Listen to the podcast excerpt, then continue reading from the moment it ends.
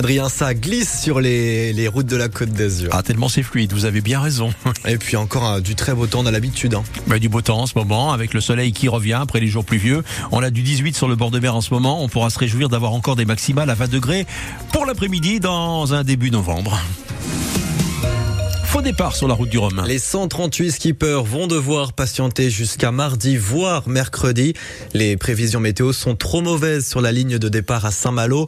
Trop de houle, trop de pluie et des vagues trop grosses pour demain. Les organisateurs ne prennent aucun risque. À Nice, le péage Saint-Isidore pourrait bientôt disparaître. C'est la volonté du maire Christian Estrosi. 34 tonnes de CO2 émis chaque jour, un chiffre issu d'une étude sur la qualité de l'air.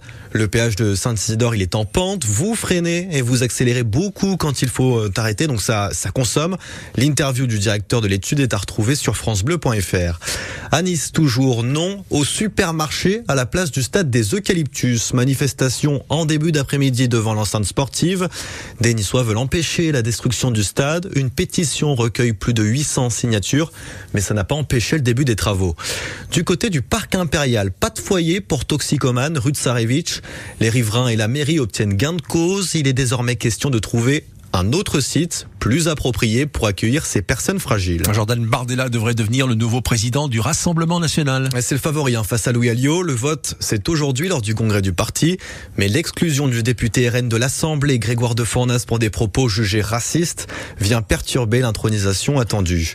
Si vous avez la télévision avec une box, Canal+. Fin de l'inquiétude, vous pourrez regarder la Coupe du Monde de football dans trois semaines.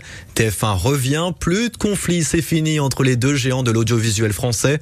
Un nouvel accord de distribution a été trouvé hier. En football 3 et Auxerre, euh, on fait match nul un partout. Et ce soir, Lens se déplace à Angers. Pour nos aiglons, un peu de patience, le match c'est demain. Roger Nice Brest à l'Alliance Riviera, c'est à 15h.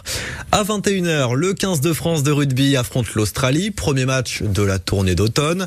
Et puis en championnat, le stade niçois reçoit Chambéry au stade des Arboras. Neuvième journée de national, début de la rencontre à 18h. Une idée de sortie à faire avec vos pitchouns. La crypte archéologique de Nice fête ses 10 ans, découverte lors de la construction du tram T1. Une exposition spéciale pour fêter l'événement. Vous verrez des photos des fouilles et des fortifications construites il y a plus de 300 ans. Allez, on va prendre un petit peu d'altitude.